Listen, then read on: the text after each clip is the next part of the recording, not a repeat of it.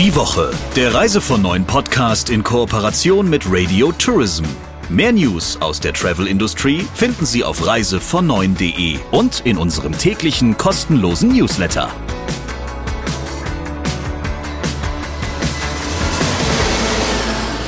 Herzlich willkommen zu einer neuen Folge des Reise von Neuen Podcast mit der Chefin von Radio Tourism, Sabrina Gander. Ja, und mit dem Chefredakteur von Reise von Neuen, Christian Schmicke. Lieber Christian, und den Ball werfe ich jetzt gleich wieder zurück zu dir, denn wen hast du denn heute eingeladen und vor allem warum? Mein Gast kommt ebenso wie in der letzten Woche, auch in dieser Woche, aus dem Bereich der Wissenschaft.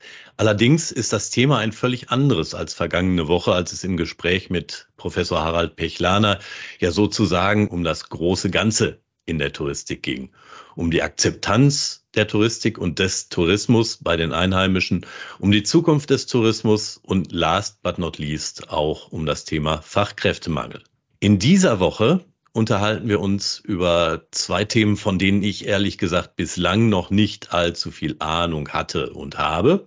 Es geht um virtuelle Realität und erweiterte Realität. Für die, die genauso wenig Ahnung davon haben wie ich, das ist das, wo bisweilen diese komischen Brillen zum Einsatz kommen. Und Professor Armin Brüch von der Hochschule Kempten, der dort Tourismusmanagement lehrt, hat sich diesen Bereich und seine Anwendungsmöglichkeiten für die Touristik sozusagen zum Steckenpferd gemacht. Und wir beiden sprechen ein wenig darüber, welche Anwendungsmöglichkeiten heute schon genutzt werden und wie sich das künftig vielleicht noch weiterentwickeln könnte. Dann freuen wir uns mal auf die Antworten von ihm.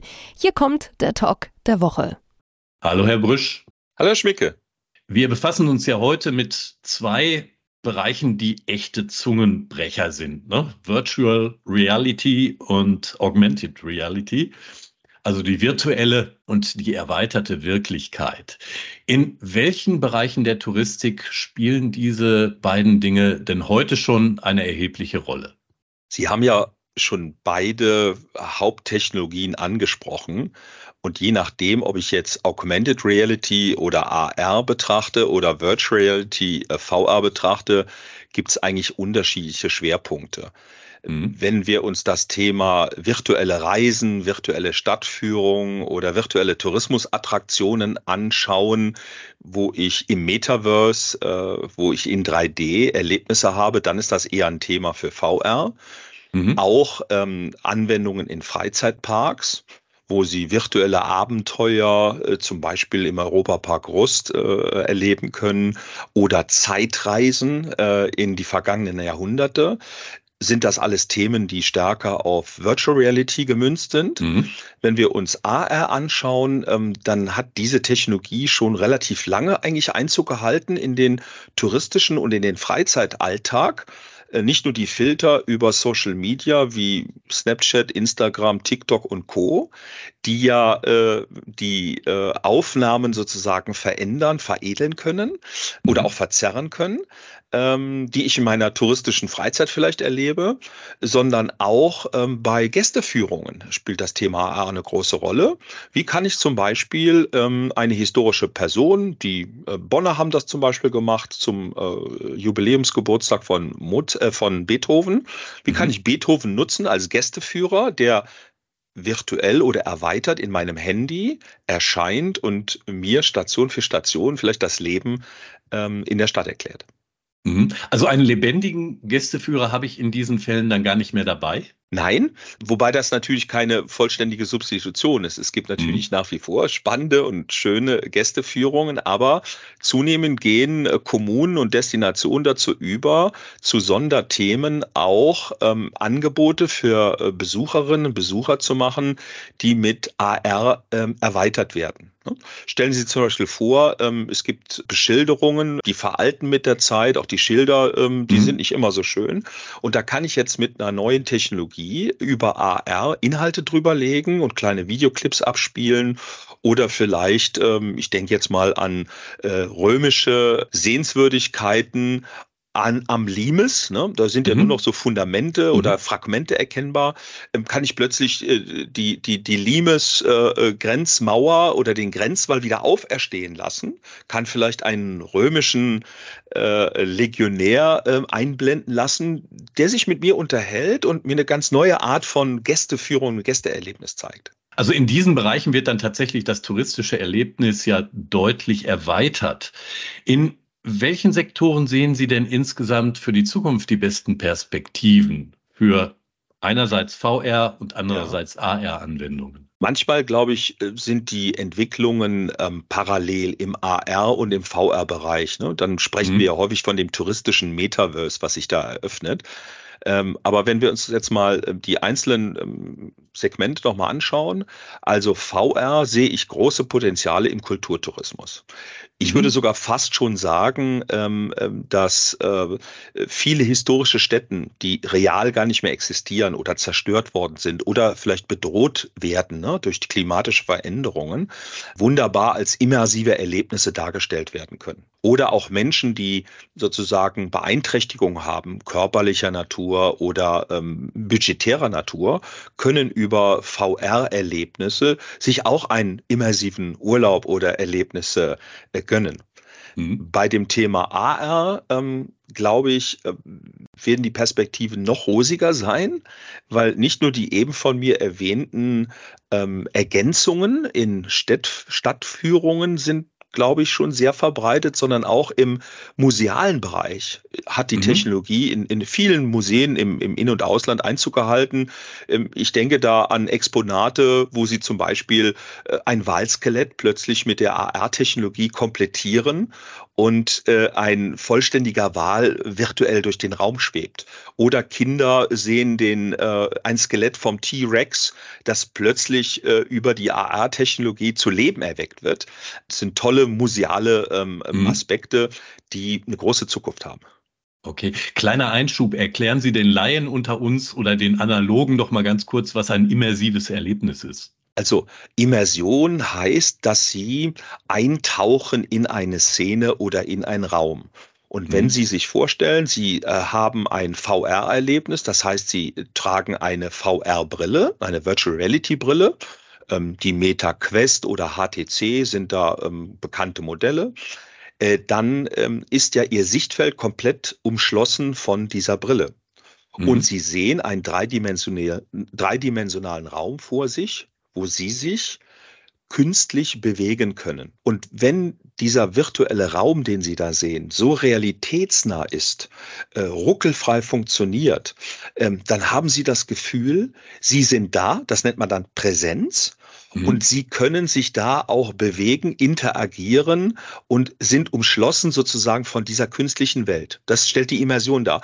Und das ist mittlerweile auf einer so hohen Qualität gegeben, dass ihr Gehirn innerhalb von drei, vier Sekunden vergisst, dass da mal eine reale Welt war, sondern sie sind im positiven Sinne gefangen in dieser neuen immersiven Welt. Mhm. Gerade bei Museen stellte sich mir da gerade die Frage, muss ich überhaupt noch physisch dahin oder kann ich mir das sparen und das alles vom Sofa aus machen? In der Regel sollte sich natürlich ein, ein AR-Erlebnis ergänzend zu dem klassischen musealen ähm, Erlebnis positionieren. Ja?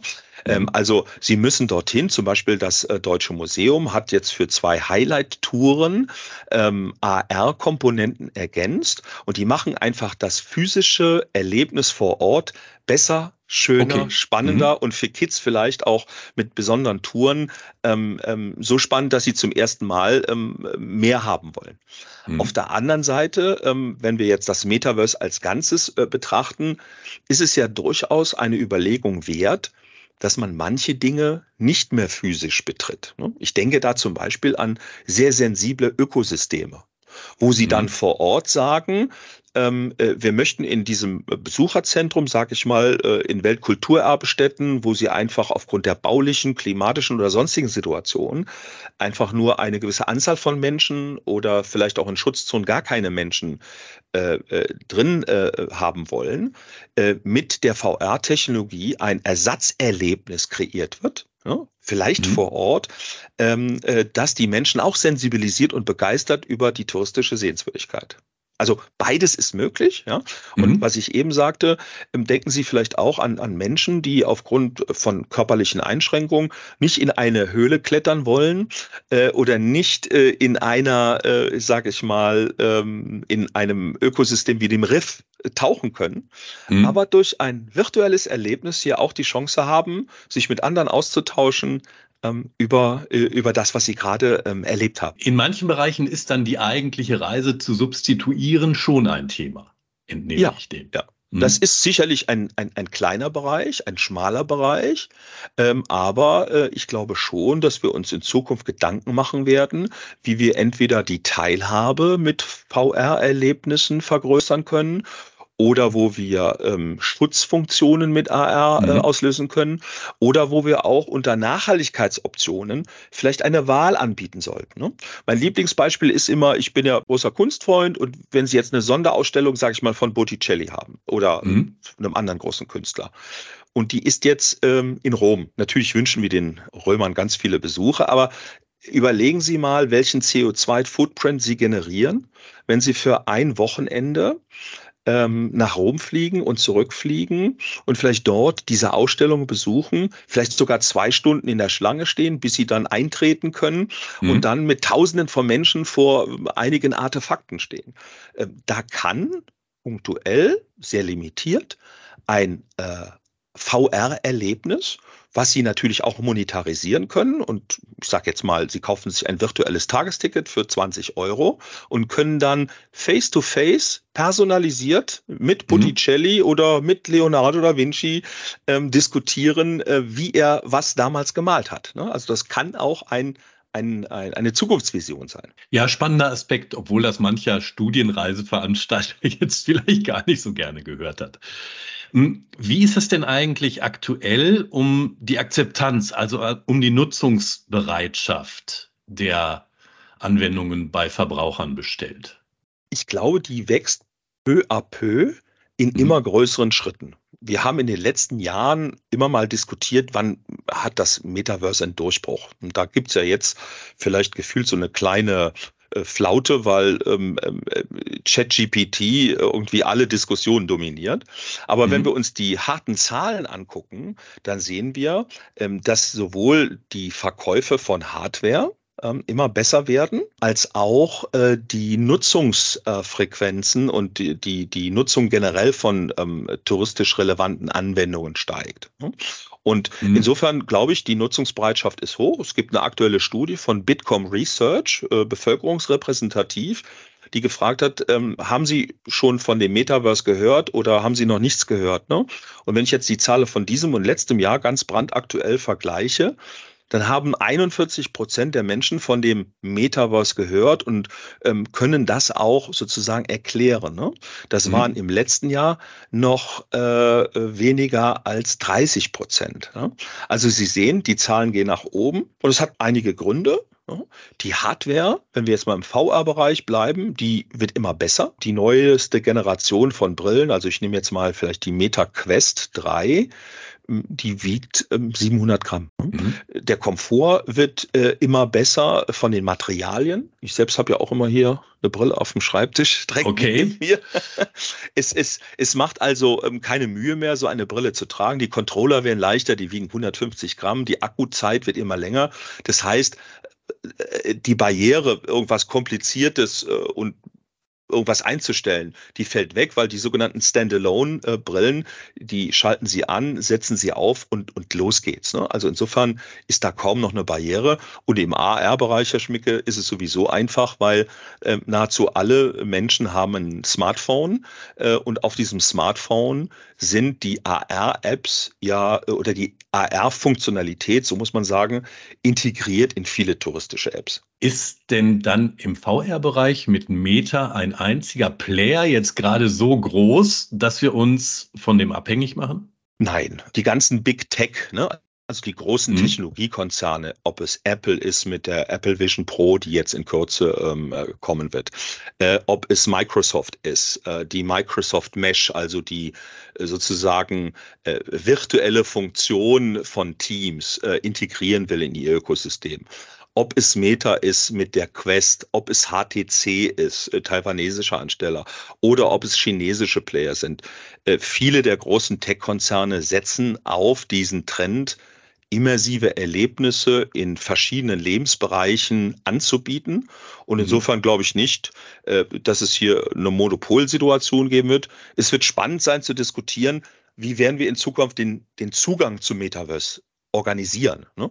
Wird mhm. es ein Metaverse geben oder wird es viele verschiedene Segmente im Metaverse geben? Und kann ich jetzt meinen Avatar, den ich mir erstellt habe, also meine digitale Kopie, mitnehmen, wenn ich von HTC zu Meta und zu Microsoft wechsle? Das mhm. sind noch offene Fragen, aber ich bin da ganz optimistisch, dass die ähm, Industrie da auch Lösungen anbieten wird, äh, weil am Ende des Tages geht es um ähm, ein Mehrwert für den Konsumenten, ein Mehrwert für den Nutzer und dann wird sich Technologie immer durchsetzen. Die jüngeren Nutzer, Herr Brüsch, sind ja in dieses Thema eigentlich schon ja von Kindesbeinen an reingewachsen. Aber es gibt ja durchaus auch ähm, die ältere Generation, die zwar die zwar heute auch online ist, das ist mir alles schon klar, aber sind denn die Anwendungen so, wie sie heute sind? Sie haben sich ja eine ganze Reihe von denen direkt angeguckt, so verbraucherfreundlich oder nutzerfreundlich, dass man die auch gut bedienen kann, wenn man sich in dieser Welt nicht wirklich vorher auskannte? Also da bin ich sehr zuversichtlich, ähm, dass wir eigentlich mittlerweile ähm, so eine hohe intuitive Benutzerführung haben, dass Menschen jeglicher, äh, jeglichen Alters und jeglicher Generation das nutzen können. Ich gebe Ihnen mal ein Beispiel im AR-Bereich. Ähm, wir haben eine schöne App, die Allgäu-App, die, wenn Sie als Urlauber hier im Allgäu ähm, verreisen möchten, viele nützliche Funktionalitäten hat. Und die hat eine Toolbox, so nennt sich das, und da drücken Sie drauf und da ist der Gipfelfinder drin. Und dieser Gipfelfinder mhm. ist eine Augmented Reality Anwendung, wo Sie ähm, Ihr Smartphone Richtung Berge halten und schon wird in dem realen Bild ein computergeneriertes Bild eingeblendet, wo der Name des Berges und die Höhe des Berges eingezeichnet wird. Cool. Und äh, das, äh, ne, der Peak Finder war mhm. so dieser Vorläufer. Und das nutzen Menschen ähm, mit 14 und Menschen mit 84 äh, gleichermaßen, weil es eben selbsterklärend ist. Wenn wir jetzt im VR-Bereich äh, äh, sind, dann ist es natürlich tendenziell so, dass die digitale Affinität äh, in jüngeren Jahren etwas höher und etwas stärker ausgeprägt ist. Ähm, aber wenn Sie sich die Verkäufe zum Beispiel der VR-Brillen anschauen und das nach Alter segmentieren, da sind viele äh, in der Altersklasse 40, 50 dabei, die sich mittlerweile auch so eine Brille kaufen. Und mhm. es gibt auch empirische Untersuchungen äh, mit ähm, äh, der Benutzerakzeptanz in Altenheimen zum Beispiel, wo älteren Herrschaften, äh, Senioren ähm, der Alltag sozusagen aufgemuntert wird, indem man mit der VR-Brille zu historischen Städten reisen kann, ähm, wie sie vielleicht früher mal ausgesehen haben. Und das äh, führt zu großer Freude in so einem Seniorenheim. In der jüngeren Vergangenheit, also in den vergangenen Monaten, hat ja eigentlich die öffentliche Debatte um künstliche Intelligenz ähm, das Thema VR und AR so ein bisschen in den Schatten gestellt. Ne? Also das war jetzt sehr präsent und sehr dominant mhm, mit mhm. allen Möglichkeiten, Risiken und so weiter. Wie steht es denn um die Perspektiven, beide Dinge miteinander zu verknüpfen? In der Tat sind die jetzt schon verknüpft. Ne? Okay. Also das ist mhm. eigentlich schon ein Status quo, wenn Sie sich viele industrielle Anwendungen anschauen, äh, wie zum Beispiel komplexe Simulationen von Fahrzeugen oder äh, Auswirkungen, Umweltauswirkungen.